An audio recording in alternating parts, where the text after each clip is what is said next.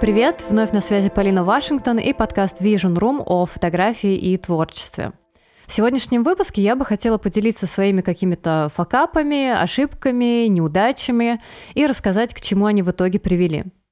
Иногда, когда смотришь на чьи-то результаты и успехи, возникает ложное ощущение, что все у этого человека складывалось просто идеально и получалось само собой. Но это большое заблуждение, потому что ошибки, в отличие от каких-то успехов, не лежат на поверхности. Они почти всегда скрыты от чужого взгляда, и поэтому создается впечатление, что их нет. Да и вообще в целом существует э, искажение восприятия каких-то ошибок, будто это нечто ужасное.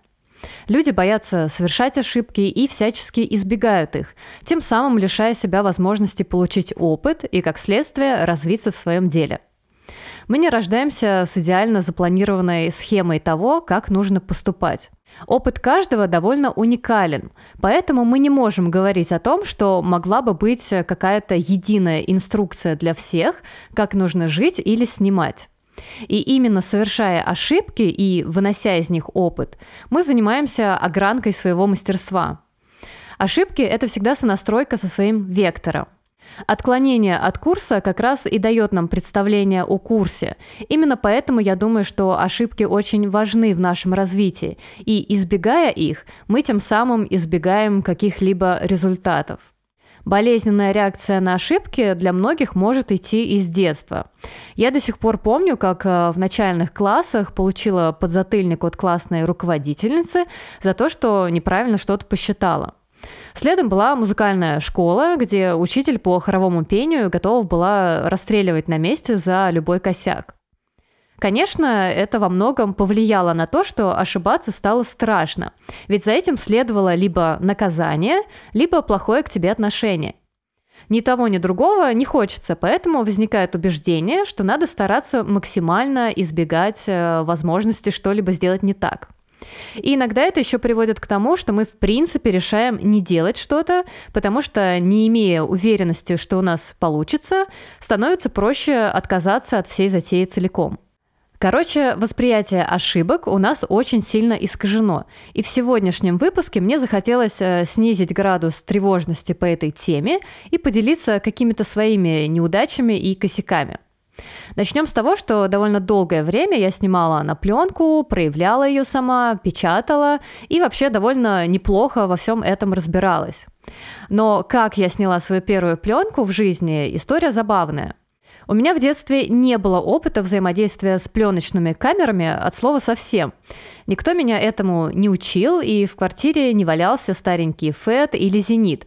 Поэтому, когда перед поступлением на кинооператора я стала готовиться и мне выдали камеру и пленку, то чтобы проверить, сколько еще осталось кадров в катушке, я открывала заднюю крышку камеры, да, на свету, и просто визуально оценивала, что там и как. На камере был сломан э, счетчик кадров, э, а я вообще даже не подозревала о том, что пленку можно засветить. Поэтому вообще без тени сомнений, сделав несколько снимков на прогулке, распахивала заднюю крышку фотика и смотрела внутрь. Человек, который тогда учил меня работе с пленкой и, видимо, не подозревавший, что я не знала столь фундаментальных вещей, и поэтому не предупредивший меня о такой, казалось бы, мелочи, э, проявил тогда мою эту горе-пленку и спросил, какого фига половина кадров засвечена. На что я, естественно, ответила, что ничего не знаю, но в голове уже поняла, что именно сделала не так. Но, как видите, даже такой стрёмный старт, э, после которого можно было решить, что я непригодное к пленочной фотографии существо, не помешал мне довольно круто освоиться и начать свободно работать с этим материалом. Ужасный и до сих пор болезненный факап произошел со мной не так давно на съемках курса «Свет и цвет». Я переделывала материалы и хотела, чтобы все было просто идеально. И я сама лично не могла ни к чему бы придраться, потому что, мне кажется, я у себя самый главный критик. Я нашла студию, где можно было писать видео и звук, э, то есть там была хорошая звукоизоляция. Позвала оператора, мы все подготовили, э, настроились и записали. Это заняло довольно много часов, и я ужасно устала под конец. Но с чувством выполненного долга вышла из студии, встретила своего мужа, который спросил, а ты в таком виде лекцию записывала? Земля, конечно же, сразу же ушла из-под ног, хотя я еще и не понимала, в чем дело. Оказалось, что у меня на носу на сережке висел кусочек авокадо, оставшийся там после перерыва на обед, где я ела гребаный авокадо-тост. Я полезла в камеру смотреть материал и в ужасе поняла, что да, там везде у меня на носу висит нечто зеленое. А оператор при записи этого не заметил. Я тоже этого не видела, потому что в студии даже зеркала не было. В моменте мне, конечно, перехотелось жить. Я настолько устала и настолько расстроилась из-за того, что вся работа на смарку, что все деньги, время, силы потрачены зря, что мне вообще захотелось просто забить на все это и ничего больше не записывать. Но когда эмоции немного подутихли, я стала думать о том, а какой есть наилучший и наиболее комфортный способ для меня это исправить. И в итоге придумала то, что позволило записать мне материал гораздо лучше, в гораздо более комфортном для меня темпе и получить результат намного круче, чем то, что мы тогда записали, что отправилось в брак. Я временно построила площадку для съемок у родителей дома в папиной студии. То есть там тоже можно было круто писать звук. Э, купила фон, мы его повесили, я поставила весь э, сетап, то есть э, свет, камеру, звук, суфлер. И все это стояло на протяжении нескольких недель в соседнем от меня доме, куда я приходила как на работу и спокойно, не торопясь, записывала материал. Мне очень понравился такой формат, потому что не нужно было бронировать какие-то студии, тащить и собирать туда кучу техники. Все уже стояло, и каждый день в любой свободный промежуток времени я могла сорваться и пойти поснимать материал, не убиваясь и не уставая. Это в том числе позволило мне каждый раз менять картинку по цвету, что вносило разнообразие в лекции. И это, конечно, был довольно крутой опыт, потому что тогда я была разбита всей этой ситуацией, но в итоге она ведь реально оказалась к лучшему. И без нее не получилось бы сделать тот материал, который по итогу гораздо больше мне понравился. Поэтому я теперь э, всегда себе говорю о том, что даже если происходит что-то, что рушит все мои планы, то наверняка это действительно происходит к лучшему, даже если в моменте кажется, что это безнадега. Еще один э, знатный косяк – это мое поступление в университет кино и телевидения на кинооператора. В своем небольшом городе, откуда я родом, э, из Великого Новгорода, я в целом добилась каких-то результатов в фото, и меня более или менее знали. Поэтому мне почему-то казалось, что я без проблем поступлю на бюджет, ведь я вся такая креативная и творческая. Но реальность оказалась гораздо более суровой. Я прошла первый этап творческого конкурса, и меня допустили к съемочному, второму этапу. Поскольку я тогда жила в Новгороде, э, то как только я сдала вторую часть, мы поехали домой. А через какое-то время, даже не зная результатов, э, сели с папой в автобус и поехали в Питер. Прямо в дороге мне позвонила мама и сказала, что в списках, э, допущенных до третьего этапа, меня нет. Я вообще не могла поверить, что это возможно. Хотелось, не знаю, провалиться под землю. Я чувствовала себя просто на дне. Было страшно, что вот наступит сентябрь, и все начнут спрашивать, куда я поступила, а я скажу, что никуда. До сих пор помню, как мы тогда доехали до Питера, и я села почти сразу же в обратный автобус в Новгород, потому что смысла оставаться в Питере уже не было. Я долгое время, конечно, чувствовала себя непонятой и вообще считала, что, значит, э, там в универе все дураки, раз меня не взяли. Но, опять же, эмоции сбавили градус, и осенью я поехала в Питер на подготовительные курсы, куда ходила весь учебный год и готовилась к поступлению. На второй раз я уже легко поступила на бюджет, э, просто потому что знала, к чему готовиться и над чем работать я прошла довольно большой путь и пересмотрела свою уверенность в том, что я все знаю. И благодаря этому смогла учиться новому и развиваться. Наверное, больше всего всех интересуют какие-то косяки со съемок. И в моем случае они чаще всего были связаны с человеческим фактором. Когда, например, модель перед съемкой перестает выходить на связь или внезапно пишет, что не сможет, а у тебя уже собрана команда, забронирована студия и вот это вот все.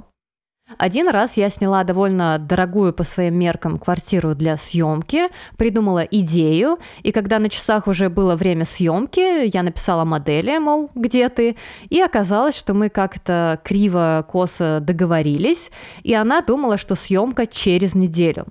А в тот момент она, ну, никак не могла приехать.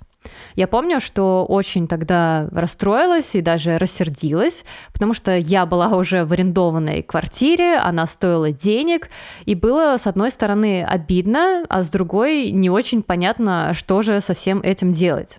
В итоге я попыталась найти поскорее кого-то на замену и нашла двух девушек, которые у меня уже снимались. Но из-за того, что я супер перенервничала и в целом съемка была придумана под конкретный типаж и персонажа, у меня не получилось снять ничего интересного, и так тоже, к сожалению, бывает. Из каких-то похожих историй совсем недавно я придумала один эпичный ролик, который нужно было снимать в нескольких локациях. Арендовала дорогую подводную студию, но поторопилась и начала работу с моделью без предварительных каких-то проб или съемок. Потому что обычно не делаю этого, но в этом случае это сыграло против меня. И, к сожалению, уже на первой съемке в воде я поняла, что все идет не так, как надо, потому что герою было слишком сложно сниматься в воде. У нас шло время, студия не дешевая, но при этом толком отснять материал мы не могли. Параллельно еще возник супер странный косяк, что оказывается в студии было две точки для съемки. Условно две дырки в бассейне, но я об этом не знала, так как снимала там впервые. И когда пришла, никто в студии вообще ни слова не сказал, что помимо очевидной дырки, которую видно со входа, э, сбоку есть еще одна. И это было очень тупо, потому что из той, из которой я снимала, была видна вытяжка в кадре. Ее нужно было умудряться перекрывать героем. Потому что на видео с моим светом этого было бы не замазать. А вторая, о которой я не знала, была без всего и как раз лучше подходила под видео. Но о ее существовании я узнала лишь в конце съемки. Вообще супер тупо, что администратор не рассказала об этом, потому что там был час инструктажа, но она, наверное, подумала, что все и так все знают. Короче, на этой съемке очень много чего пошло не так. В итоге вся история с роликом закончилась не очень приятно, потому что я поняла, что нужно искать другого героя. И у меня не получается добиться желаемого, а значит, нужно было принять, что мы всей командой зря потратили кучу времени, а, и денег тоже было потрачено много. И в итоге материал никуда не пойдет. Но я думаю, что хоть такие решения и сложно принимать, все равно это гораздо лучше, потому что в итоге ты сделаешь так, как надо. И ты все-таки понял это не в самом конце, когда все уже снято, а в условном начале пути. Еще был э, эпичный случай, когда у меня в какой-то момент был э, странный промежуток времени, когда все съемки отваливались. То есть люди заболевали, то просто гасились, то я резко не могла приехать на съемку. И в итоге образовался такой пузырь неудовлетворенности, назовем его так, когда ты супер хочешь снимать, у тебя есть энергия, но ничего не складывается. И тогда я в очередной раз запланировала творческую съемку. У модели был определенный типаж, под который я в целом для себя придумала историю с определенным настроением. И за полтора часа до начала съемки она мне написала, что плохо себя чувствует и не приедет. Я была готова, конечно, молниеносно выезжать к гадалке, снимать порчу, но мне настолько хотелось поснимать, настолько я видела эту съемку, и вся команда уже выехала из домов, да я и сама сидела в машине, что я решила, что надо бороться до конца кинула срочный клич в Инстаграме о том, что ищу человека, попросила всех друзей-фотографов сделать репост, и буквально вот уже выезжая в студию, нашла просто офигенную девочку, которая идеально вписалась по типажу, и сама съемка получилась нереально крутой. Вот, кстати, вспомнился еще один э, косяк, который произошел на совместном мастер-классе с Лейкой. Я хотела очень ответственно подготовиться, придумала атмосферу съемки, нашла героев, идеальную локацию, э, потому что я в целом довольно ответственно отношусь к мастер-классам, а, а тем, которые проводились совместно с Лейкой, уж тем более. И казалось бы, что я все учла, все было подготовлено, но я забыла про одно маленькое «но». А, в Москве, где проходил мастер-класс, в отличие от Питера, нет белых ночей. А время я выбрала такое, при котором в Москве супер темно и небо темное, а в Питере небо светлое и хоть бы хны. Это было важно, потому что проработанное небо на фотографиях всегда очень классно смотрится, в отличие от черного пятна. В начале мастер-класса все было окей, потому что был закат, а потом я стала видеть, что никакого светлого неба не будет, и все погружается в тотальную мглу. А снимали мы на крыше, где не светилось э, каких-то вывесок э, на фоне, не было фонарей и так далее. Конечно же, у меня была куча дополнительного света, и мне пришлось очень быстро в моменте и в голове перекраивать э, свое видение истории и на ходу придумывать и точки, и схемы света, которые бы работали уже в данных условиях. Но стрессанула я тогда знатно. Каких-то прямо глобальных проблем на съемках у меня не было. Да, я как-то перепутала день съемки в студии, собрала команду на запись урока не в тот день, и мне чудом повезло, что зал был свободен. Редко, но забывала карточку на съемку, но обычно у меня была запасная, либо удавалось э, стрельнуть э, у кого-то другую не брала какой-то нужный реквизит, э, приезжала с незаряженной техникой. Но это все в основном были какие-то мелочи, которые глобально не влияли на результат. Я, кстати, недавно узнала, что довольно многие думают, что если у тебя уже есть какой-то хороший уровень фотографии, то ты всегда снимаешь классно, и у тебя все съемки получаются. Но это нифига не так. У меня до сих пор бывают съемки, которые, на мой взгляд, не получились. И в плане того, что мне может показаться средним или скучноватым результат, либо когда совсем тупо ничего практически не снял и не увидел. И это такая штука, с которой тоже очень хорошо смириться и не позволять ей влиять на веру в себя. Потому что наличие уровня или профессионализм, он просто позволяет тебе лучше и быстрее справляться в каких-то сложных ситуациях, как, например, на мастер-классе с лейкой. Но это не гарантия того, что все всегда будет идеально и все всегда будет получаться. Здесь главное не начать загоняться на тему того, что с тобой что-то не так, э, раз у тебя вдруг не получилось, или что все, ты растерял свой талант. У меня тоже иногда мелькают такие мысли, когда несколько съемок э, подряд мне как-то не сильно нравятся. И я начинаю думать, что ну да, наверное, пора на пенсию, но это просто такой момент в жизни, такое, может быть, внутреннее состояние, и это тоже часть пути и часть профессии. Еще, конечно, были всякие истории, когда я бралась за ту работу или съемки, за которые браться не стоило, либо нужно было это делать на других условиях. И я считаю, что вот такие не очень удачные съемки, ситуации и сотрудничество, они в целом очень важны, потому что этот негативный опыт позволяет нам пересмотреть какие-то моменты с осознанием собственной ценности, стоимости, условий и так далее. Однажды я согласилась на проведение мастер-класса, потому что меня об этом попросил важный для меня бренд. И только потом осознала, что за супер небольшую сумму мне нужно будет, по сути, провести около 5-10 мастер-классов за день. Я была настолько в шоке от того, что согласилась на это, что, видимо, пространство меня услышало, началась новая волна ковида, и мероприятие отменили. Или когда к тебе на съемку хочет прийти человек, но ты интуитивно чувствуешь, что вы как будто хотите разного и вообще не очень понимаете друг друга в процессе обсуждения. Но с другой стороны, не хочется потерять клиента, и как результат съемка может пройти э, совсем не гладко. Хотя с покупкой техники, слава богу, не было много каких-то неприятных историй, но кое-какие все-таки случались. Однажды я, наконец, решила купить себе налейку 35-й Сумилюкс и искала бэушный, потому что объектив стоил довольно дорого. А, нашла на Авито вроде как хорошего продавца с отзывами, и черт меня дернул договориться на встречу с ним прямо перед записью интервью. Мне очень хотелось скорее купить э, долгожданное стекло, поэтому я решила, что ну ничего страшного, если выйду пораньше, быстренько куплю объектив и поеду на запись. Но как это часто и бывает, с утра все пошло не так. Мы опаздывали, плюс я очень долго снимала наличку в банке в очереди.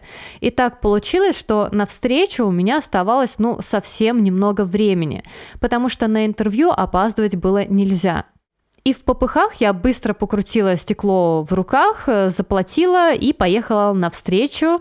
А, и уже в машине поняла, что мне вообще продали даже не тот объектив, который был в объявлении и на фотографиях.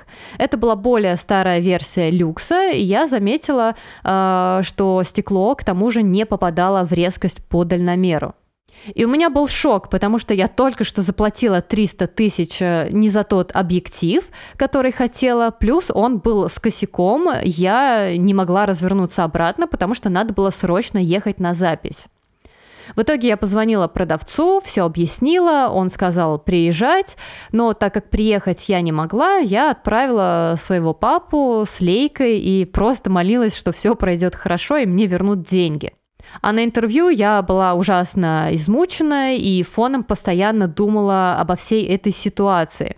Но, к моему счастью, все разрешилось э, хорошо, мне вернули деньги, и я уже купила нужный мне объектив э, все-таки в магазине, э, переплатив, но зато он был новый, с гарантией, без каких-либо сюрпризов.